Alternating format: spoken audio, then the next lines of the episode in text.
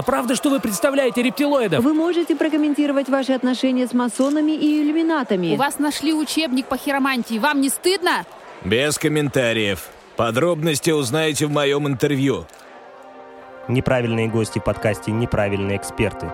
Слушайте и погружайтесь в мир насилия, тотального контроля и пропаганды вместе с неправильными гостями неправильных экспертов.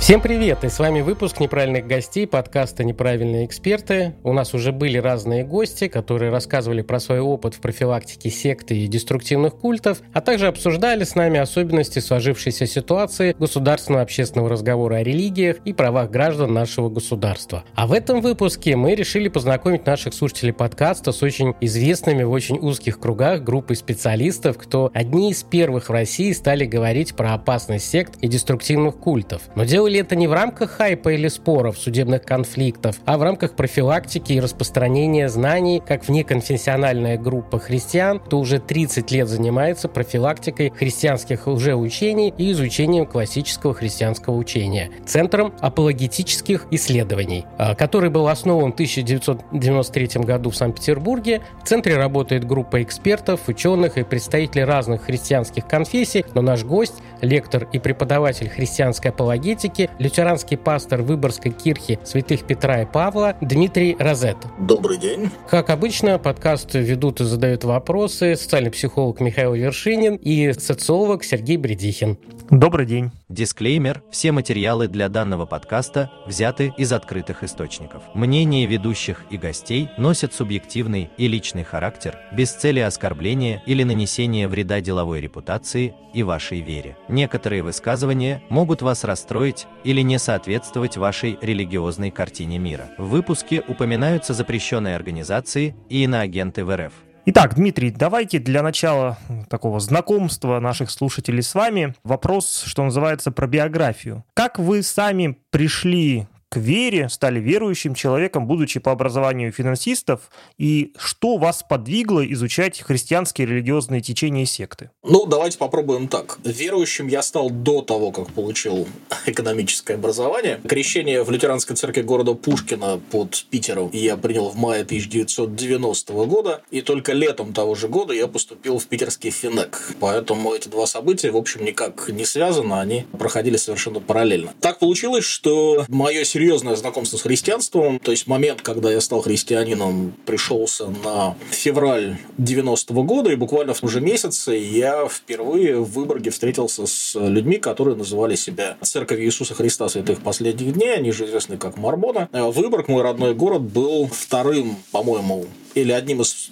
нескольких первых городов России, где мормоны появились и начали вести миссионерскую деятельность. Там Финляндия совсем рядом, поэтому миссионеры из Финляндии в Выборг очень легко попадали. И, соответственно, я, будучи совсем молодым христианином, очень мало чего знаю о христианстве, принял их за христиан, и тогда у меня были всякие странные мысли о необходимости такой полной свободы выборов в христианском вероисповедном отношении. То есть я представлял себе так, надо вот на улице построить в ряд церкви разных конфессий, и пускай люди выбирают, куда хотят. И в течение какого-то времени я с чистого любопытства с ними общался. Мормоном я никогда, собственно, не был и, в общем, даже не собирался это делать. А потом, ну, буквально по чистой случайности в мои руки попала э, некая литература на английском языке, тогда переводных материалов не было совсем. Когда я стал читать литературу, которая мне случайно попала в руки, я неожиданно для себя понял, что существуют группы, организации, которые называют себя христианскими, презентуют себя в таком ключе, но при этом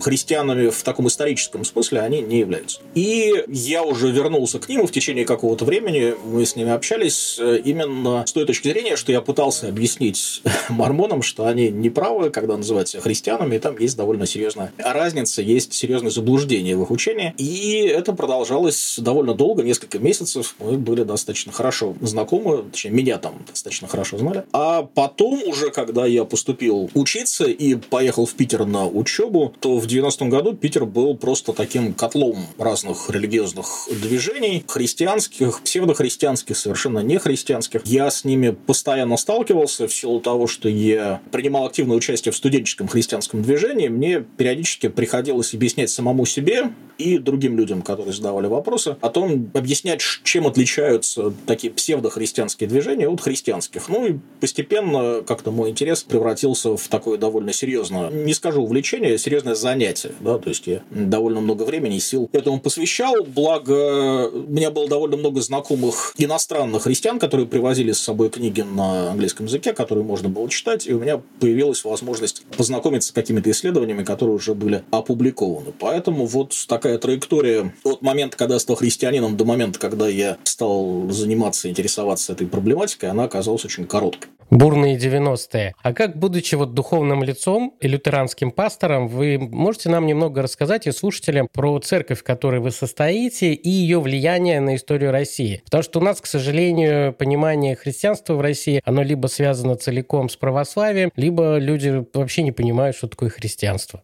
Ну, смотрите, такой вопрос, о котором можно было бы говорить до конца передачи. Я понимаю, что это не главная наша тема, поэтому я так постараюсь штрих-пунктирно как-то обозначить некие основные моменты. В 2017 году мы с вами праздновали, ну, мы, по крайней мере, праздновали 500-летие со дня реформации, событие, которое произошло в 1517 году. И пересказывать всю эту историю, все эти 500 лет, естественно, не имеет смысла, но многие люди сегодня, они не знают, хотя в мое время, например, в школе на уроках истории об этом рассказывали, что что в начале 16 века в Германии произошла лютеранская реформация, и смысл этой реформации, смысл этих перемен заключался в том, чтобы вернуть церковь, существовавшую уже в то время, к евангельским истокам, то есть избавиться от неких накопившихся человеческих традиций, которые противоречили напрямую Евангелию, библейскому учению, но при этом лютеранская реформация отличалась от таких более радикальных версий реформации тем, что лютеране хотели, отказавшись от небиблейских или антибиблейских европейских идей. Все-таки сохранить все самое ценное, самое достойное, самое красивое из церковного наследия, культурного, вероучительного, литургического, которое к тому времени уже было наработано. Но так получилось, что, естественно, никакого разговора о том, чтобы создавать отдельную церковь новую,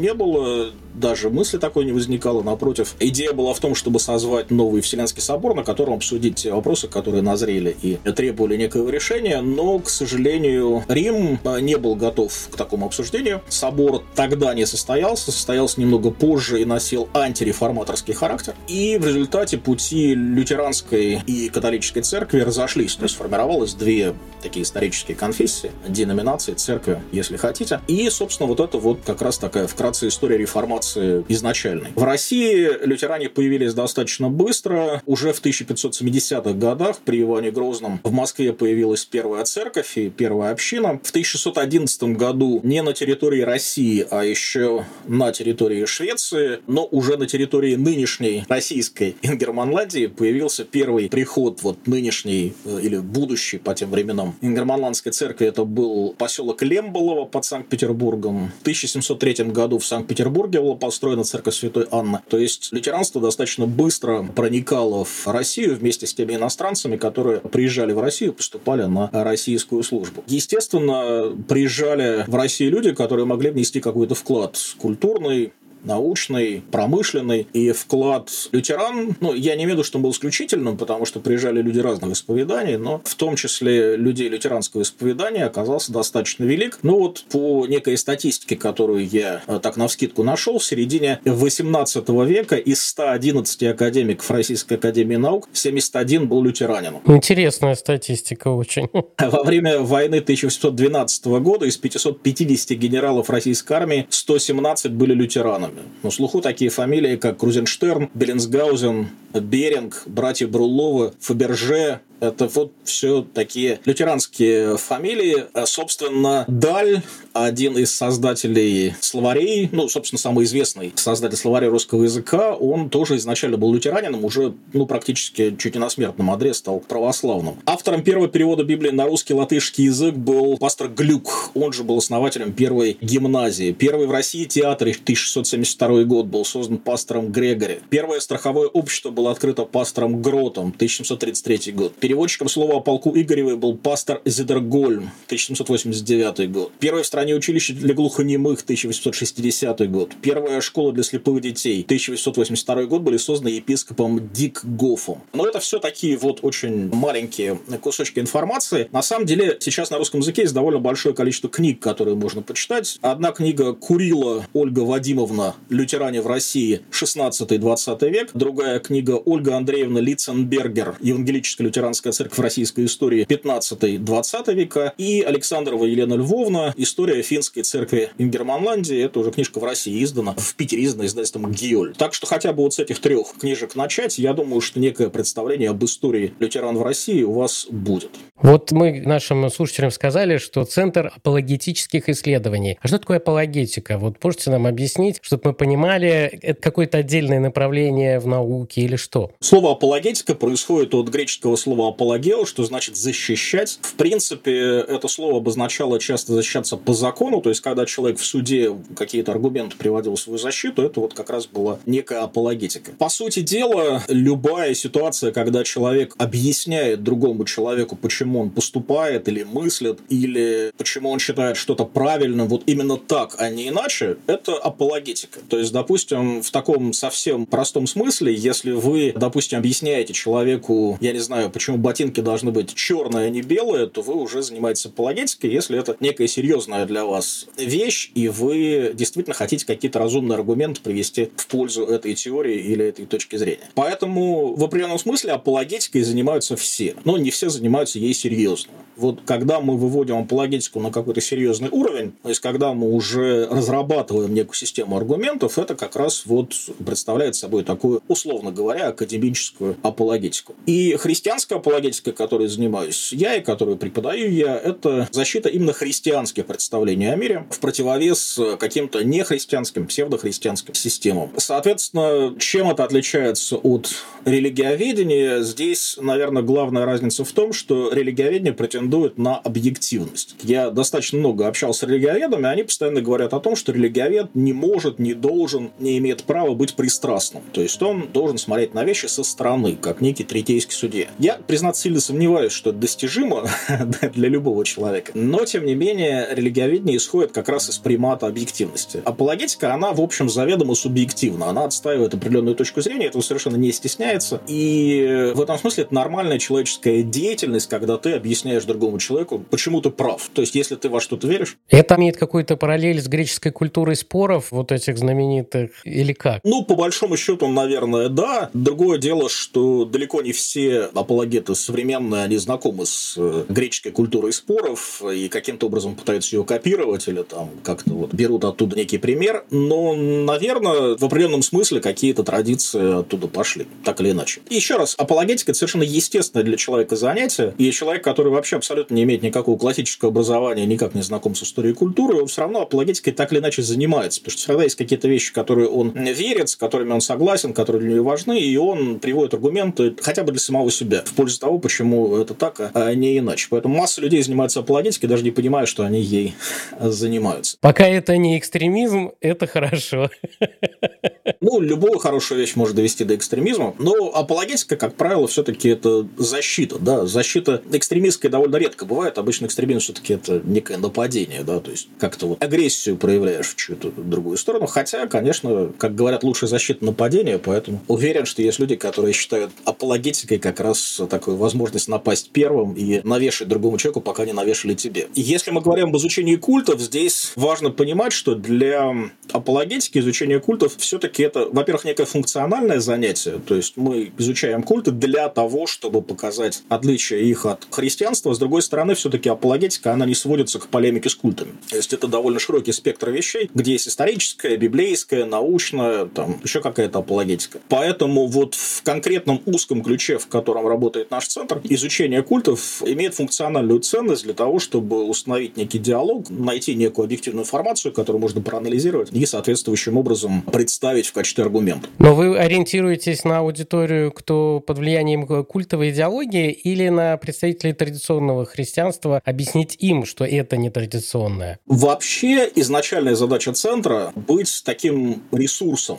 то есть идея в том, чтобы дать христианам, христианской церкви, и мы здесь имеем в виду разные конфессии, но дать христианской церкви в целом исторической некие ресурсы, некую информацию, которая позволит им эффективно, объективно, аргументированно защищать то, во что они верят. Поэтому изначально центр был создан именно как некая помощь христианской церкви. Наша целевая аудитория, наша первичная аудитория – это были христиане. Но, опять же, когда мы говорим с вами о неких проблемах культов, понятно, что эта информация, она имеет некую более широкую ценность и более широкое применение, поэтому помимо того, что наша информация всегда была востребована у людей самых разных конфессий, она была востребована у людей вообще никакого отношения к христианской церкви не имеющих. Поэтому, соответственно, даже несмотря на то, что изначально такой цели не стояло, все равно наша работа, конечно, учитывала интересы так или иначе тех людей, которых вот эта вот проповедь культистов, она затрагивает. И если мы говорим с вами о важности профилактики, то, конечно, всегда стоит задача постараться объяснить людям, где границы настоящего христианства раньше, чем их придется вытаскивать из какого-то ненастоящего христианства. Поэтому, конечно, аудитория такая неверующая, аудитория мало знающая о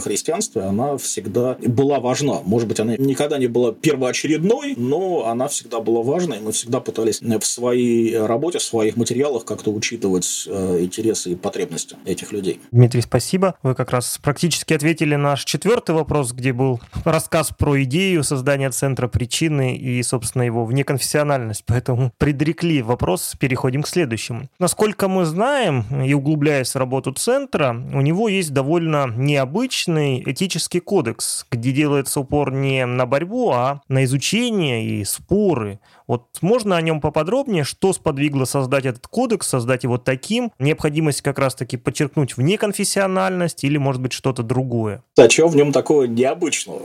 Наверное, это вопрос риторический. Я не уверен, что здесь есть о чем говорить. Я просто расскажу о том, как он родился. Сами уж решайте, насколько он там обычен, необычен. Я, честно говоря, не вижу в нем ничего необычного. Задача была, по большому счету, в том, чтобы отфиксировать некие этические моменты, которые мы считаем для себя правильным. То есть опыт и исторические и не только апологетики, не только христиан, не только вот какой-то полемики с вероучительном плане, а показывает, что в любом споре очень легко перейти какую-то этическую грань, когда важной становится уже не истина, а победа в споре. И мы очень хотели этого избежать. То есть мы не хотели превращаться в каких-то вот церберов при христианстве, не хотели превращаться в какую-то духовную прокуратуру, пускай даже в глазах людей, поскольку мы никогда никакой официальной властью не обладали. И в силу того, что когда все это начиналось в 90-х годах, мы, так получилось, были единственной евангелической организацией, которая занималась этой проблематикой, мы хотели задать некий правильный вектор не только для себя, но и для других людей, которые потом, как мы надеялись, будут этим заниматься. Подать некий пример. И, конечно, в первую очередь для нас это было важно, чтобы в таком пылу полемики не потерять правильное направление, не утратить что-то для нас принципиально важное. То есть сохранить какие-то вот главные моменты, ради которых все это это делается. Вот, собственно, для этого писался этический кодекс, никаких э, сюрпризов и э, подковерных моментов там не было. Ну, знаете, он необычен тем, что он выложен, он существует вообще написан, потому что вы посмотрите сайты, например, Рацерса или других организаций, которые имеют отношение, ну, назовем в кавычках, к спорам с культами, там редко вообще ставится вопрос про этику как таковую, а здесь вы показываете, что вы сами для себя выставляете определенные границы и информируете об этом. Ну, мы хотим хотели, чтобы были понятные и прозрачные требования, которые мы предъявляем не только к другим, но и к себе. То есть, на наш взгляд, как тогда, так и сейчас. А кодекс, в общем, был написан э, еще в 90-х годах, с тех пор не менялся. То есть, как вот он был составлен, так он до сих пор остается. Опять же, мы хотели и тогда, хотим сейчас, чтобы не возникало подозрений в неких двойных стандартах, что мы вот ожидаем от людей некой этической прозрачности, в то же самое время можем сами себе позволить какие-то нехорошие вещи. То есть, мы хотим э, сознательно чтобы тому, что мы делаем, люди могли доверять, в том числе и в этическом плане. Не ожидали от нас каких-то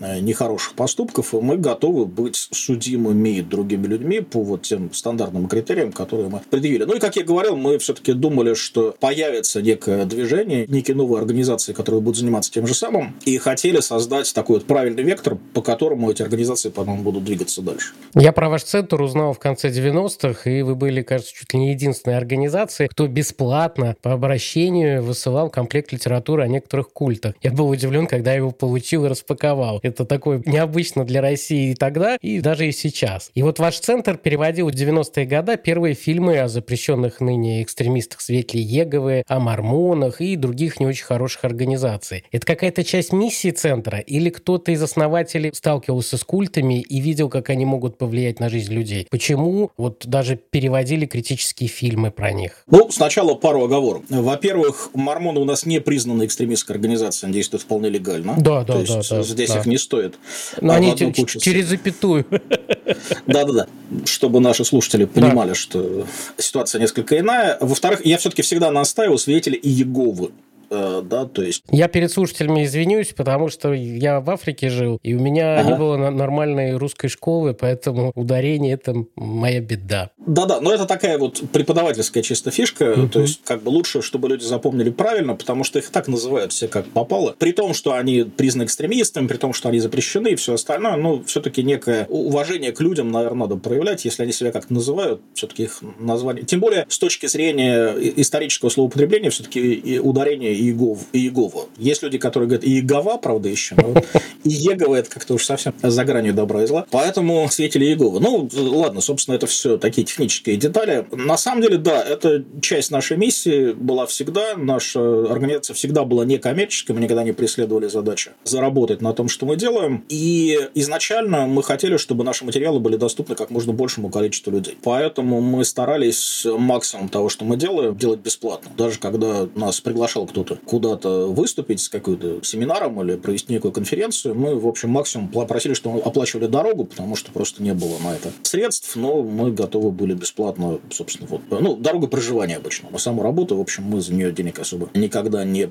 просили. Даже во времена, когда было довольно тяжело финансово, у нас была, к счастью, такая возможность, и мы старались сохранять вот эту вот некоммерческую компоненту в нашей работе. И заодно это, в общем, позволяет избежать обвинений в том, что мы зарабатываем на то, что мы делаем. А, правда, нас все равно в этом обвиняют. Ну, реально, те люди, которые знают, что мы всегда распространяли материалы бесплатно, я думаю, что они понимают, что эти обвинения абсолютно ничего под собой не имеют. Никакой почвы. С культом, естественно, мы тоже сталкивались. Ни один из сотрудников центра, ни прошлых, ни нынешних, никогда не был частью культа, поэтому ни у одного из нас за плечами нет такой истории, что это какая-то личная месть или личная обида или какие-то личные комплексы, которые надо изживать. В этом смысле у нас нет какой-то вот именно личной компоненты, кроме, может быть, лично дружеского отношения к тем людям, которых мы знали, с которыми мы общались, и такого вполне в христианском смысле любящего отношения к тем людям. Мы действительно хотим, чтобы они поняли, что они не правы, что их обманули в каком-то смысле, вполне реальном. Но, еще раз, я повторюсь, нашей основной сферой деятельности всегда было предоставление информации.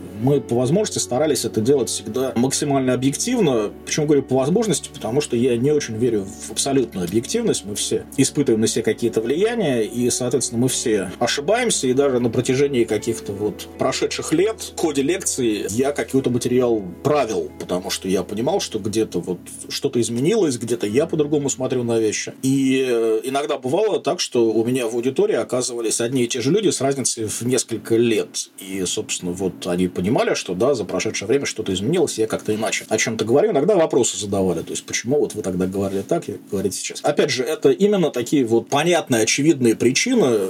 То есть, мы все меняемся со временем, мы что-то понимаем лучше, а какие-то новые источники открываются. Вот сами мы несколько иначе, наверное, смотрим на какие-то вещи. То есть, у нас центр никогда не претендовал на истину в последней инстанции или на некую вот абсолютно рафинированную объективность. То есть, у нас конкретная организация, в которой работают конкретные люди с конкретными убеждениями. Мы высказываем свои соображения по поводу тех фактов, которые мы видим, делаем это насколько возможно объективно, предоставляем людям аргументацию, на которой мы основываемся, и даем людям возможность судить о том, насколько мы правы, и с радостью выслушиваем какую-то критику в ответ, если люди нам ее готовы предоставить. То есть вообще суть была в том, что мы всегда считали, что у человека должна быть свобода вероисповедания. То есть нельзя человека заставлять во что-то верить, человека нельзя препятствовать во что-то верить. Я думаю, что это и невозможно. Про себя он в любом случае во что-то будет верить. Но для того, чтобы человек этой свободой мог воспользоваться, э, у него должна быть возможность это сделать разумно и сознательно. Для того, чтобы это сделать разумно и сознательно, ему необходимо получить некую максимально достоверную информацию. Вот где-то в этом русле мы как раз и пытались работать, дать людям максимально достоверную, полную информацию о тех вопросах, которые влияют на выбор его вероисповедания. Поэтому, да, это была наша миссия. Мы хотели дать людям максимум информации в тех форматах, которые были наиболее востребованы. То есть сначала это были печатные издания, потом оказалось, что печатные издания востребованы мало. Мы перешли в электронную публикацию, потом оказалось, что люди лонгриды читают с большим трудом. Значит, мы делали фильмы, они до сих пор есть, их совершенно спокойно можно посмотреть на нашем канале в YouTube. Последняя такая вот наша попытка говорить на языке и в формате, доступном людям, людям, это наша программа «Аргумент», которую мы делаем в прямом эфире по вторникам. И, собственно, уже в YouTube, да, в таком вот интернет-режиме. Наверное, мы будем искать еще какие-то способы, потому что, к сожалению, как показывает практика, люди более молодые часовую, а тем более двухчасовую программу не осиливают. Мы с Сергеем каждый месяц пишем неправильные новости, и там классика, католические священники в ТикТоке по-разному пытаются доносить информацию. Ссылочки на ваши ресурсы мы укажем в описании, поэтому кто захочет ознакомиться, сможет по ним прокликать. Чудесно. У вас уникальная ситуация сложилась, что вы организация, кто 30 лет, можно сказать, изучает или сталкивается с деятельностью культов. Вот если взять 90-е годы и современное время, то как вы можете описать ситуацию с культами и сектами в нашей стране? Что-то изменилось лучше, хуже? Вот если сравнивать вот эту разницу во времени. Однозначно изменилось. Собственно, ну, это очевидно любому человеку, который жил в то время и живет сейчас. Это на уровне даже вот без аналитики на уровне каких-то инстинктов совершенно очевидно. В 90-х годах, во-первых, был хаос. То есть в страну ломанулось все, что только можно. При этом информации о том, что ломанулось в страну, не было от слова совсем. Была такая вот даже не свобода, а вседозволенность. То есть можно было делать практически все. В то время были возможны вещи и хорошие, и плохие, которые сегодня, с моей точки зрения, совершенно немыслимы. Я бы сказал, что за прошедшие 30 лет ситуация, она прежде всего стала более-менее прозрачной. Она стабилизировалась в том плане, что однодневки какие-то вот отпали, по большому счету. И мы говорим именно вот о религиозных таких, в классическом понимании движений, выжили сильнейшие. То есть такие вот игроки сформировались на этом поле, и они более-менее территорию освоили, то есть понятно, с кем мы имеем дело. Информации стало на несколько порядков больше. То есть вы заходите в интернет, вы находите а там видео, вы находите тексты, вы находите аудио, вы находите какие-то оригинальные документы, первоисточники на куче языков. То есть, в общем, сейчас проблем больших с этим нет. Появился большой слой бывших с людей, которые прошли и которые сегодня могут рассказать о своем опыте. Силовые структуры стали активно заниматься вопросом. А закон миссионерской деятельности существенно ограничил многие возможности заодно ограничив возможности и традиционных движений, что, в общем, стало таким неким минусом с моей точки зрения. Некоторые влиятельные организации попали под запрет или под уголовное преследование. Поэтому, да, на самом деле изменилось очень многое. Хорошо или плохо, лучше или хуже, я не знаю. Вот с качественными оценками у меня как-то здесь не очень хорошо. Наверное, тогда были свои проблемы, а сейчас свои проблемы. Они все были как-то объективно объясняемы, у них все были какие-то какие-то свои объективные причины. В определенном смысле сейчас стало немного проще в информационном плане, потому что информация просто доступна. С другой стороны, ее настолько много, и она настолько разного качества, что в ней можно утонуть. То есть, вот когда человек, которому нужна какая-то базовая информация, залезает в интернет или идет в книжный магазин, он находит там огромную массу источников, а из которых доверие заслуживают далеко не все. И вот понять, чему можно доверять, чему нельзя доверять, чем надо пользоваться, чем не надо пользоваться, ему достаточно сложно. Поэтому такая проблема в другую плоскость немножко перетекла, но вот она стала другой. То есть мы уже как бы вот перевалили через какую-то горочку, оказались на другой стороне хребта.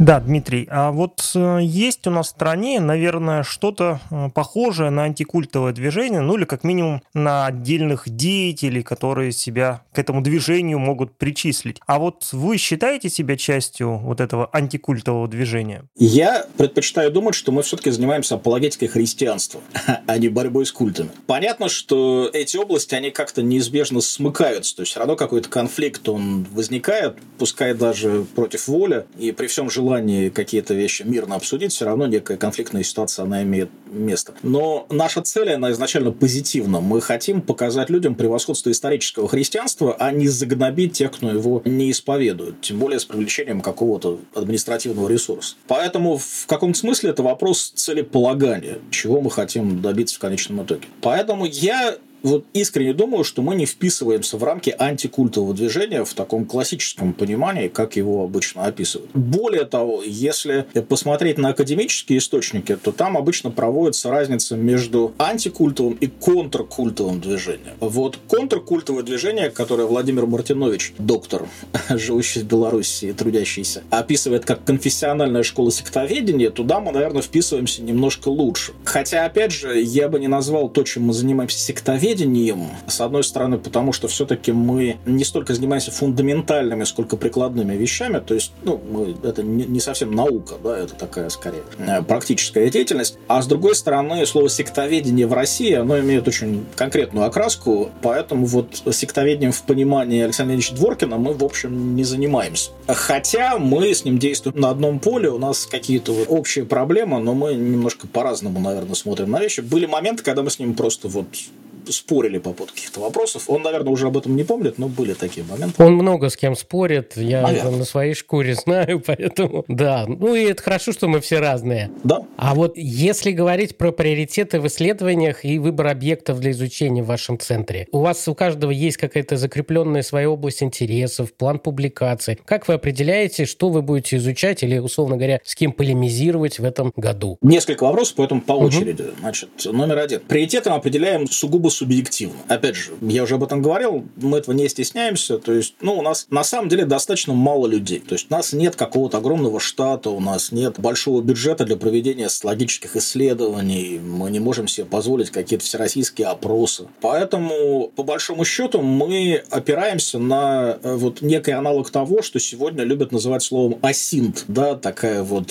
э, как бы информация, полученная от открытых источников. Я регулярно, честно, там практически каждую неделю отсматриваю просматриваю какие-то ленты новостей, которые поступают. Мы общаемся с людьми, которых мы знаем или которые нам пишут. Мы пытаемся у них узнать, что происходит в тех местах, где они живут. На основании этого мы субъективно пытаемся предположить, какая проблема, какой вопрос сейчас наиболее актуален и чему надо посвятить ближайшее время с учетом того, что у нас достаточно небольшие ресурсы. Чисто физически у нас реально, вот опять, не знаю, для многих людей это удивление вызывает. У нас реально в центре сейчас вот деятельностью центра основной занимается два человека. Поэтому чисто физически до всего, конечно, руки не доходят, приходится как-то раскладывать по времени. И, конечно, с учетом того, что нас достаточно мало и время ограничено, у нас есть определенные специализации исторические. Вот, допустим, я исторически занимаюсь такими более западными э, культами, и на мне в основном лежит период редакции наших материалов, а мой коллега, директор давний друг Павел Николаевич Тлеров, он занимается вопросами восточных культов, российских э, культов, то, что у нас появилось уже свое собственное, и в последнее время у нас э, достаточно серьезно развивается направление, то, что называется общая апологетика, то есть это именно чисто апологетика христианства, аргумент в пользу христиан, существования Бога и так далее. Поэтому мы, не дублируя друг друга, пытаемся охватить как можно большее количество материала, и даже когда мы читаем курс по апологетике или по культам, мы читаем его вдвоем. Я читаю одну половину, он читает вторую половину, и потом делаем общий общий экзамен по двум частям. Какого-то стратегического плана многолетнего у нас нет. Отчасти потому, что мы, как правило, ищем деньги под каждый конкретный проект. То есть у нас нет такого вот стабильного издательского бюджета. Вот. Во-вторых, потому что ситуация меняется. То есть мы где-то строим планы в спектре от нескольких месяцев до года. То есть у нас достаточно короткое плечо планирования. И с другой стороны, все-таки у нас деятельность, опять же, более прикладная, чем фундаментальная, поэтому мы ориентируемся на текущую ситуацию То есть у нас какого-то вот, в отличие от научно-исследовательского института, нет перспективного плана изучения на ближайшую пятилетку. А вот ваша работа с пасторами и священниками, что вы делаете отдельные учебные какие-то продукты для них, угу. это тоже какой-то осознанный подход или что? Ну, как я уже говорил немножко выше, изначально христиане были нашей целевой аудиторией. А мы всегда считали, что когда речь идет о защите христианства от искажений, то пасторы, священники, они представляют собой такой передний край, да, такую первую линию обороны. Немножко милитаристский жаргон, мы, в общем, как бы ничего милитаристского не вкладываем, просто такая картинка на ум приходит. Это просто люди, которые больше всего, чаще всего э, сталкиваются с этой проблемой и которые потом могут научить других. То есть они такой естественный как раз вот пул людей, с которыми можем работать. Более того, семинарии, какие-то вот христианские учебные заведения, это такая естественная среда, где проще всего людям передавать информацию. А оттуда как раз выходят христианские служители, христианские работники, которые потом могут передать это дальше. Поэтому они получаются таким естественным, главным центральным фокусом нашего внимания. С другой стороны, опять же, как я говорил, наши сведения, они интересны, как показывает практика, не только христианам, а не только пасторам. Среди обычных таких, ну, рядовых, не люблю это слово, но, опять же, это милитаристское время, простых верующих прихожан, тоже есть много людей, достаточно, которым эта проблематика интересна, либо которые сталкиваются с этой проблемой, либо сами, либо как-то вот через своих знакомых, и им тоже эта информация нужна. И, соответственно, мы тогда напрямую им эту информацию с радостью предоставляем. То есть вообще мы не видим свою задачу в том, чтобы подменить собой церковь в выполнении апологетической задачи. Мы хотели бы, наоборот, раскочегарить церковь к тому, чтобы она вот эту ответственность за защиту христианства взяла на себя, а мы могли бы ей в этом помочь. Вот в таком режиме мы можем работать, потому что, ну, действительно, поставить задачу вдвоем забороть все культы на территории России, это было бы даже не амбициозно, как говорят, мания величия. Мы знаем деятелей, которые считают, что они в одиночку забороли уже всех. Не, ну вы просто поступили не на питерский юрфак, а так у вас, может быть, все и получилось бы.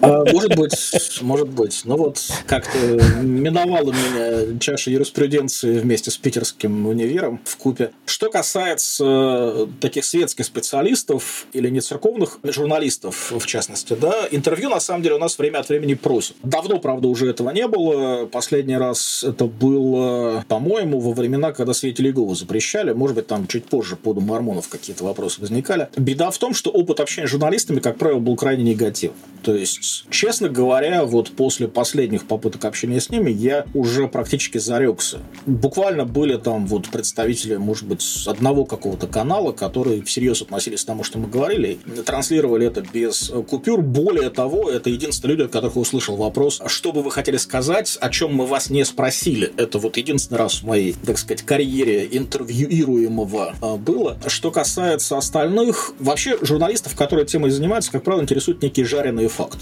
Хочется вот это все закрутить. Поэтому такая объективная, спокойная информация мне очень нужна, особенно когда мы пытаемся посмотреть на вещи с разных сторон и объяснить, что, в общем, нельзя все рисовать в черно-белом свете, там есть какие-то моменты, которые надо учитывать. Соответственно, их не устраивает такая позиция, они начинают резать то, что мы говорим, либо резать, либо вставлять в какой-то контекст, где-то приобретает несколько иное звучание. И поэтому я смотрю себя и не узнаю себя. У меня нет контроля над происходящим, то есть, вот, опять же, единственный канал, который мне прислал предварительно на так сказать, одобрение, то, что они собираются дать в эфир. Все остальные просто режут, как хотят, и, и выдают. И опять же, может быть, мне не повезло. Может быть, где-то есть хорошие журналисты, которые вот на самом деле интересны, и которые действительно хотят получить какую-то объективную картинку. Вот я как-то с ними не, не пересекался, не получилось. У нас даже отдельный выпуск подкаста есть про то, как работать с журналистами, почему они бесят экспертов, и там как раз многие боли, которые вы указали. Вот надо послушать. С другой стороны, э, у нас у самих нет ни малейшего желания пиариться на этой теме. Если вы, опять же, заметили, одна вещь, которой центр занимается гораздо меньше, чем он должен заниматься, это реклама. Мы себя не рекламируем. Мы в основном полагаемся на то, чтобы это вот такой народным телеграфом таким расходилось, чтобы люди, которые нам доверяют, которые нашу информацию сочли ценной, передали ее другим людям. Это ставит нас несколько ущербное положение, потому что информация очень медленно расходится. И поэтому у нас там и подписчиков мало, и зрителей мало, там, и все остальное. Но вот мы пока не считали нужным никогда вкладываться именно в такую рекламу, в пиар-компании. А тем более использовать какие-то жареные, горячие ситуации для того, чтобы продвигать самих себя. Не ради этого все делалось, и, в общем.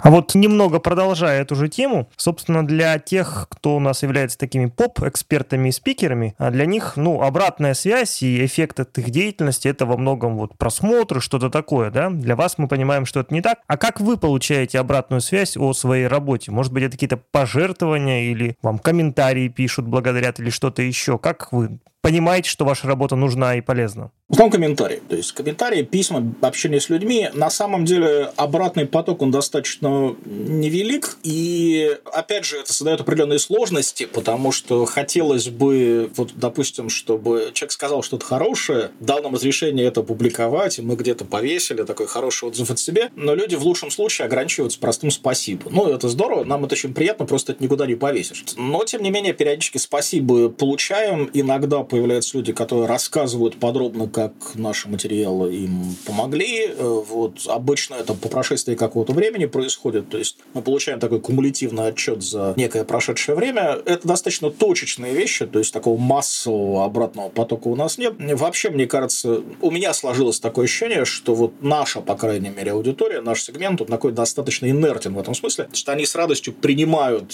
помощь нашей стороны, но вот обратную реакцию они дают с очень большим трудом, даже когда мы специально просим какую-то там анкету заполнить или что-то еще, выхлоп обычно не очень большой и не очень репрезентативный. Но, то есть, в каком смысле это такой вот шаг веры, если хотите. То есть, мы знаем, что то, что мы делаем, важно, нужно, по каким-то признакам мы понимаем, что это работает, мы это делаем. Если мы когда-то убедимся однозначно, что то, что мы делаем, не нужно, ну, тогда просто перестанем это делать. Сейчас пока у нас есть достаточно серьезное основание полагать, что это еще кому-то нужно. А что насчет хейтеров? Те, кто, так сказать, вам благодарен за работу, не всегда активны, а как насчет тех, кто против вашей работы? Встречаются такие? Были ли какие-нибудь, может быть, случаи явные? Знаете, не так часто. Я бы сказал, что за последнее время гораздо реже. Ну, какие-то отзывы, конечно, нехорошие, они всегда есть, особенно когда мы какие-то болезненные темы затрагиваем, но они такие не персонализированные. То есть, люди там пишут, вы там пишете чушь, это все ерунда, мы там с вами не согласны. Ну, в таком ключе. Были моменты, когда люди пытались подключать какую-то там вот там прокуратуру, организовать какие-то проверки, там вот что-то еще. То есть, такой ресурс какой-то административный использовать было. Но это достаточно давняя история, все это уже осталось в прошлом. Сейчас как-то вот не происходит подобных вещей. Либо я об этом не знаю, может быть, где-то там за кулисами что-то происходит, и мы еще это увидим в ближайшем будущем. Но пока в этом смысле у нас таких вот э, хейтеров-хейтеров, да, каких-то вот сталкеров, которые прям вот подкарауливали бы нас на улице, э, ну, нет, слава богу, и замечательно, что нет. Потому что питерские саентологи, они очень известны своей злобностью и так далее. Там... Ну вот с ними у нас были определенные нюансы. То есть там был момент, когда они просто в нам позвонили. Я не помню, по-моему, сама их там тетя, которая занималась этим вопросом, сейчас не будем фамилии в выдавать, чтобы не рекламировать, и просто сказала, типа, мы хотели бы, чтобы вы подписали бумагу, в которой, значит, вы обещаете там против нас что-то не делать. Ну, мы, естественно, ничего делать не стали. Было-было. И там свидетели пытались нам помешать какие-то организовывать действия по поводу их конгрессов. Хотя, опять же, мы там всего лишь хотели просто там постоять на выходе и поговорить с людьми. То есть, никаких эксцессов организовывать мы там не собирались. Причем на нас тогда повесили какие-то проблемы, которые им создавали другие люди. Там даже как-то они видеокассету притащили, на которой были не мы, а какие-то вот непонятные товарищи. Ну, это все старая история, практически конец 90-х годов. С тех пор особых не было. Сейчас в основном, если какие-то вещи есть, это ну, откровенно неадекваты. То есть люди, у которых, вот, ну, как мне кажется, просто какие-то отклонения есть, которые просто вот абсолютно ни с того, ни с чего, без всяких объяснений, просто начинают тебя разными словами, значит, где-то там в социальных сетях, в личке или в публичном пространстве поносить. Ну, собственно, собственно, что делать. Чего, на ваш взгляд, не хватает для эффективной профилактики культов в нашей стране? Мне кажется, не хватает желания. Вот как ни странно. Потому что профилактикой в буквальном смысле у нас практически никто не занимается. То есть я думаю, что если вы так вот окинете взглядом пространство, вы согласитесь со мной, что большинство людей занимается борьбой. То есть вот тем, что вы назвали антикультовым подходом. То есть люди пытаются там всех забороть. А профилактикой именно в таком смысле просветительском занимаются очень мало кто. Даже как бы наши вот некоторые коллеги, они выстраивают свою деятельность по такому принципу, что надо так запугать свою потенциальную аудиторию страшными рассказами про культы, чтобы они туда больше не ходили. На мой взгляд, это не совсем объективный правильный подход. Все-таки я за то, чтобы говорить правду, даже если она не настолько страшная, как чтобы отпугнуть людей. На мой взгляд, профилактикой в таком буквальном смысле, как я ее понимаю, занимается достаточно мало людей, может быть, почти никто не занимается. И, кроме того, как я уже говорил, к сожалению, информация, которая существует, она достаточно разного качества. То есть найти достоверную информацию не всегда получается, не всегда представляется возможным. Человеку совсем не сведущему, вот который именно сталкивается впервые с проблемой, найти заслуживающий доверия источник бывает достаточно сложно. Но если в одном слове, да, мне кажется, желание.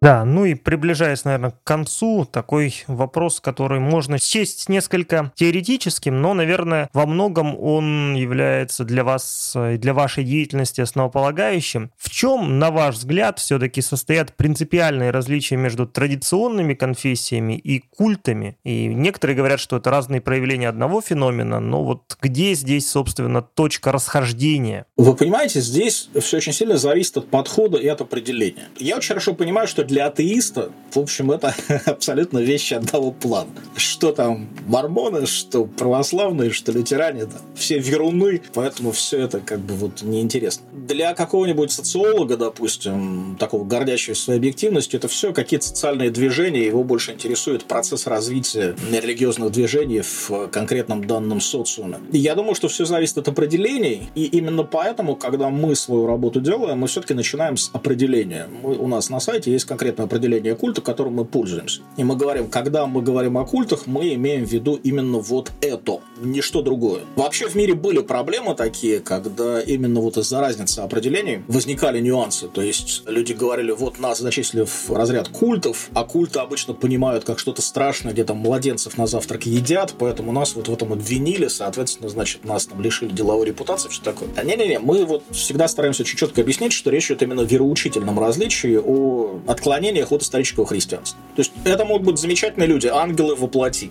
Там просто вот замечательные семьянины и граждане государства, и лучшие друзья, и чисто в личном общении. Может быть, мне с ними приятно общаться больше, чем со многими другими, но я с ними категорически не согласен вот в том, во что они верят, и это для меня главное. Поэтому я считаю, что принципиальные различия существуют, иначе бы я не занимался тем, чем я занимаюсь, было бы довольно странно. А, но для меня важна именно вера вероучительная разница. То есть мы исходим именно вот из этой границы, из определения, связанного с вероучением. Я не считаю, допустим, мормонов или свидетелей Иеговы христианами. Что бы ни говорили по этому поводу религиоведы, и мы с ними достаточно активно спорили на эту тему в каких-то кулуарных там вот Википедии, допустим, в комментариях мы там с некоторыми религиоведами по этому поводу спорили. При этом я не думаю, что всех, кого мы считаем культом по вероучительному признаку, обязательно обладают какими-то социологическими, психологическими или криминальными кардинальными девиациями. Еще раз, они могут быть совершенно замечательными, нормальными, хорошими людьми, просто вот я с ними не согласен э, в вопросе вероучения. Поэтому вопрос главный в том, где мы пролагаем границу между тем, что допустимо, и тем, что недопустимо. И такие границы всегда существуют,